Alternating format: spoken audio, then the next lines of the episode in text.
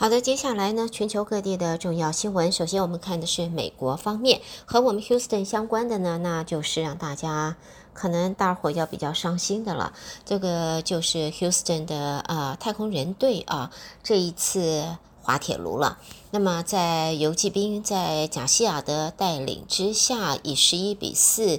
呃，痛击了卫冕冠军啊，卫冕军太空人以四胜三负的成绩，在二零一一年之后是再度的闯进了世界大赛。美国职棒大联盟 MLB 美国联盟的冠军赛打完了六场比赛之后，德州游骑兵和去年拿下世界赛啊、冠军的 Houston 太空人战成了三比三的平手。而在这一次美联冠军赛的七场比赛，都都是由客队拿下胜利，成为一个十分罕见的情况。在二零一九年的世界大赛，华盛顿国民啊队以四比三击败了我们 Houston 的太空人，夺得冠军。而当时的七场比赛也都是由客队拿下胜利的。好，接着我们再来看呢，这个是在发生在路易斯安那州啊，在官员们表示，路易斯安那州纽奥良以西一带就在昨天因为沼泽野火的烟雾助长下产生了超级浓雾，结果造成一百五十八辆的汽车连环追撞，导致七个人死亡，最少二十五人受伤。在相关的这个画面显示，最少有一辆汽车是翻落到水里边去了。在路易斯安那州的警方说，事故现场部分地区爆出火苗，迫使紧急救援人员把一辆油罐车上的危险物质要卸下来。这起事故导致五十五号洲际公路的部分路段也因此必须要封闭。而路易斯安那州的州长 Edwards 在声明中则向车祸罹难者致哀，而且呼吁民众捐血，并敦促驾驶人注意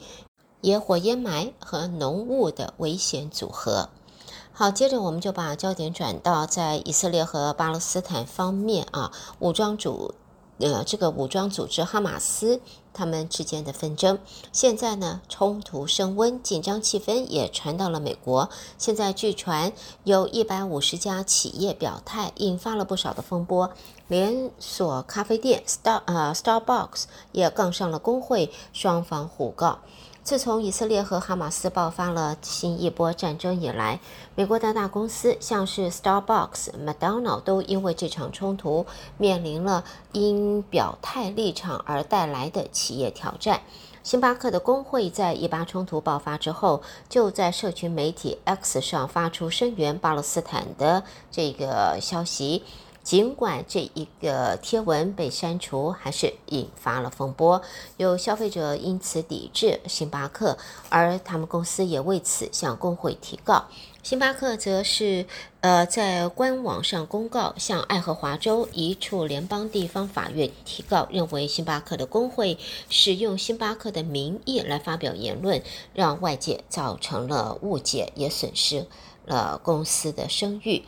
另外呢，在以色列的呃一家麦当劳，因为宣布提供以色列军人免费的餐点，也引起了消费者的不满。许多麦当劳连锁店发出公告，表达这一家麦当劳的立场，并不代表全部。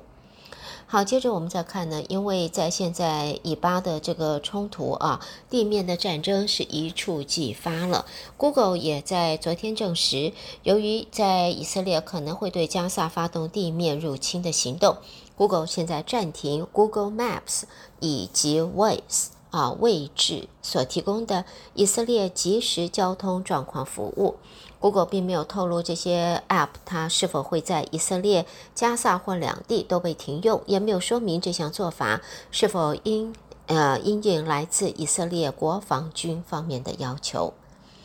接着呢，我们再来看到华盛顿的消息。现在呢，美国拜登政府就在昨天。向全美三百七十份申请计划中，选出了三十一个地区技术中心，每个技术中心最多可以获得五亿美元的联邦资金的补助，来激励产业的创新。美国总统拜登的产业政策，运用联邦政府资金，为电动车电池生产、半导体和洁净能源等具发展性领域提供资金，吸引更多私部门啊能够投资。拜登昨天在白宫的活动当中宣布这个计划，表示美国将会在各领域的创新上再次引领全球。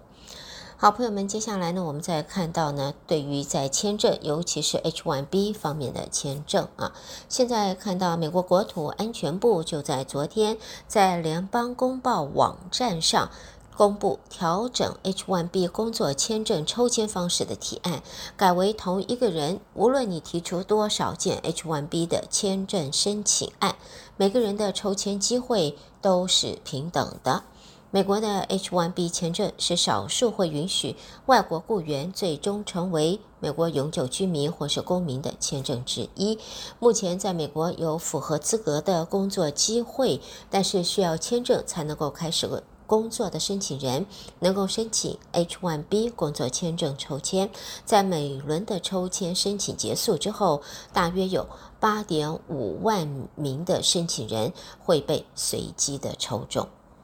下边我们看到来自纽约的报道，半导体大厂辉达，它称霸人工智慧运算晶片市场之后，现在将辉军要要把个人电脑晶片的领域也要进入了。挑战的是长期把这个领域晶片大厂，啊、这个大厂 Intel 的这个。它的领土，辉达已经悄悄地开始设计能够执行 Microsoft 视窗，也就是 Windows，它的作业系统以及运用啊、就是 ARM Holdings 安谋国际科技公司它的技术做中央处理器，也就是 CPU。知情人士透露，呃，在超微也打算利用安谋技术来制造个人的电脑晶片，而辉达现在也要制造安谋个人电脑晶片。主要的目的看得出来，就是要挑战 Intel。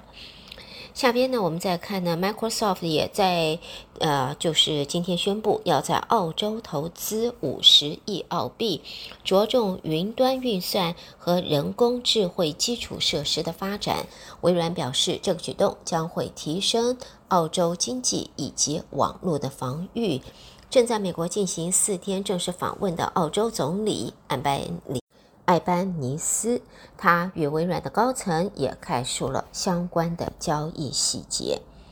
好，朋友们，这就是带给大家在今天我们美国方面的重要新闻。德州中文台，我是胡美健。下边焦点将转到国际新闻方面，和我继续一同关心来自国际方面的重要消息。第一个看一下，这是来自特拉维夫的消息。以色列呢和巴勒斯坦武装团体哈马斯之间的战争，在现在法国总统马克宏已经在今天抵达了特拉维夫，展现法国对以色列的全力声援。哈马斯武装分子是七号从加萨走廊闯入以色列，杀害最少一千四百人，而其中大多数是平民。那么。在法国总统府方面则说，总统马克宏会与以色列总理纳坦雅胡会面，在以色列遇袭之后，表达法国对以色列的全力声援。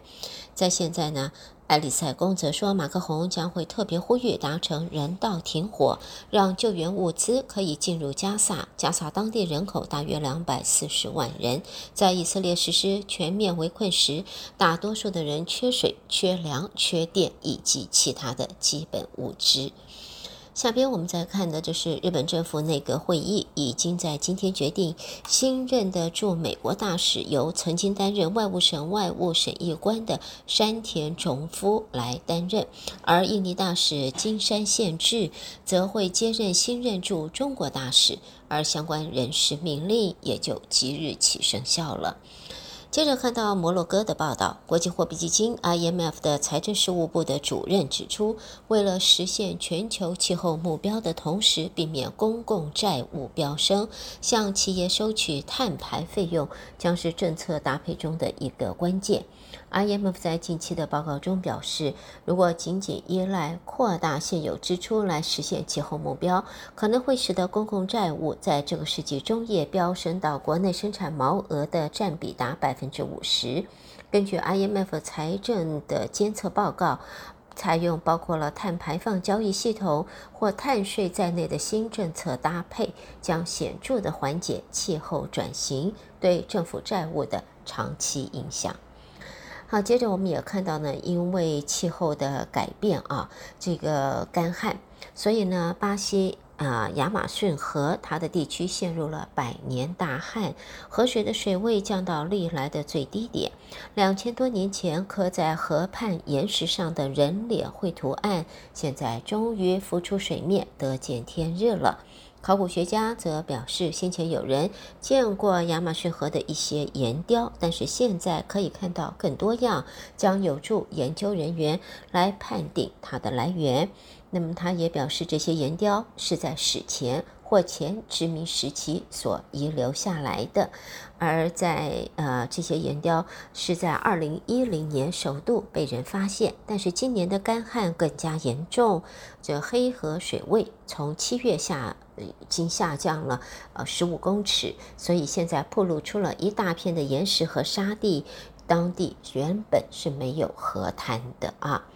好，接着看到这是英国广告以及公关公司 WPP 集团说，中国以涉嫌收贿情事拘留了他旗下媒体投资管理公司群益一名高阶主管。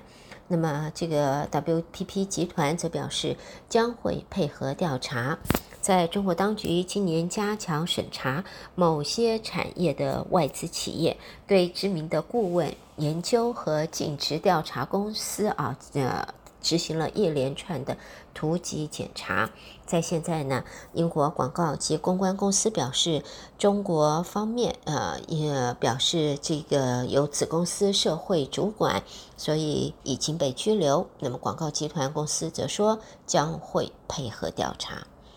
接着看到一份最新的研究发现，零碳排燃料在国际海运燃料中的比例恐怕没有办法在二零三零年达到占比为百分之五的理想目标，不利海运业想要二零五零年来达成脱碳啊。在日前是非营利组织全球海事论坛在雅典举行年度峰会，发布这一份。发布了这一份最新的研究，认为目前去产呃巨量产潜力的这零碳排燃料的产能，只能够支应到二零三零年底前达标所需燃料的四分之一。好的，朋友们，带给大家这是在国际方面的新闻，美国和国际新闻之后呢，我们要在这儿稍微休息一会儿，稍后朋友们再和我一同关心带给大家来自两岸方面的重要消息。第一个就看到呢，在媒体报道啊，中国将会在十月三十号召开全国性的金融工作会议，这也会是六年来第一次针对金融领域召开如此高规格的闭门会议。预计它聚焦的防范和解决金融风险是主要的目标。在知情人士说，中国领导层还有金融监管机构和银行的高层是在三十到三十一号召开全国性金融工作会议。这项会议将会在北京闭门举行，这是中国六年来第一次针对金融领域召开这么高规格的闭门会议。那么讨论的内容除了解决金融风呃风险，还包括了房地产危机和地方政府融资平台债务攀升。而这一种呃大会议预计会为资产规模达人民币四百五十兆的中国金融业排定未来数年政策的优先事项。另外呢，在中国的上海证券综合指数在二十号跌破了三千点之后呢，在二十三号开盘又在往下滑，而它的跌幅一度超过百分之一。尽管过去几个月来，中国政府持续的推出有利股市和挽救经济的措施，不过这个 A 股还是来个喋喋不休。有专家则主张，应该要加大复苏经济的政策力度了。接着呢，我们看到中国在今年的四月修订通过新版的反间谍法之后，也引发了争议，导致外籍人士担忧入境中国恐怕惹到麻烦。中国的国安部就在昨天发文澄清，并且反控美国也曾经多次的修订反间谍法规，并且是借此打压正常经贸与学术的交流。在中国国家安全部是在官方的微信发文指出，修订反间谍法，它因为原法面临的间谍行为界定不清晰、防范制度不健全、执法措施不完善、法律责任不匹配等问题，急需应应形势变化改善，形成更加和科学合理的反间谍法律的一个新的制度。而也表示呢，美国曾经先后十多次的修改反间谍法的相关法律制度，而且早在一九一七年。美国就颁布了反间谍法了。谈到了美国，我们也看到，针对美国国务院发表声明，指中国对菲律宾船只采取非法行动，并且重申美国与菲律宾的共同防御条约适用于菲律宾船遭武力袭击。那么，中国外交部发言人毛宁则在呃表示呢，美国国务院无端指责中国方面正当合法维权执法行动，用心是十分的险恶。毛宁表示，美国国务院罔顾事实，发表违背联合国宪章、联合国海洋公约法的在内国际法精神的声明，无端攻击指责中国方面在仁爱礁的正当合法维权执行行动，而为菲律宾侵权挑衅行为站台背书，用心十分险恶。中国方面对此强烈不满，还有坚决反对。好，接着呢，我们再看到的就是在北京市近日发布了方案，将会在全市政府机关推进首席数据官的制度，称这个职责的范围包括了推进数位政府建设、加强数据资源管理、提升指导监督能力，包括了广东和江西等多地先前也推动设立了这一个职位。在北京市经济信息化局近日发布了相关的工作方案，选取了十三家北京市级委办局等单位，以及各区级政府和北京经济技术开发区来作为它的试点单位。接着看到呢，这个是在和台湾相关的了。这个看到呢是呃，这个大陆国台办主任宋涛在北京和。台湾台东县长姚庆林会面，谈及了凤梨还有释迦输往大陆的议题。宋涛则表示，中国大陆高度重视姚庆林所提出的农渔产品输入。他说，两岸都是中国人，坚持九二共识，反台独就好商量。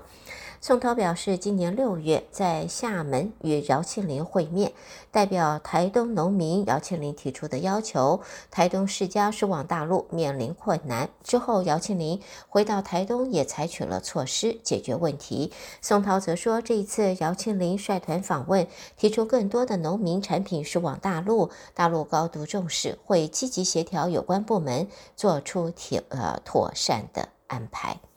好的，朋友们。中国方面的新闻，最后看到，根据中央纪委国家监察委的这个消息，中国国家烟草专卖局前党组书记、局长林成新涉嫌严重违纪违法，目前正在接受调查。根据报道，这是二零二一年底中国展开烟草反腐而中箭落马的最高层官员，他也是中国国家烟草专卖局成立到目前第一个被查的。一把手，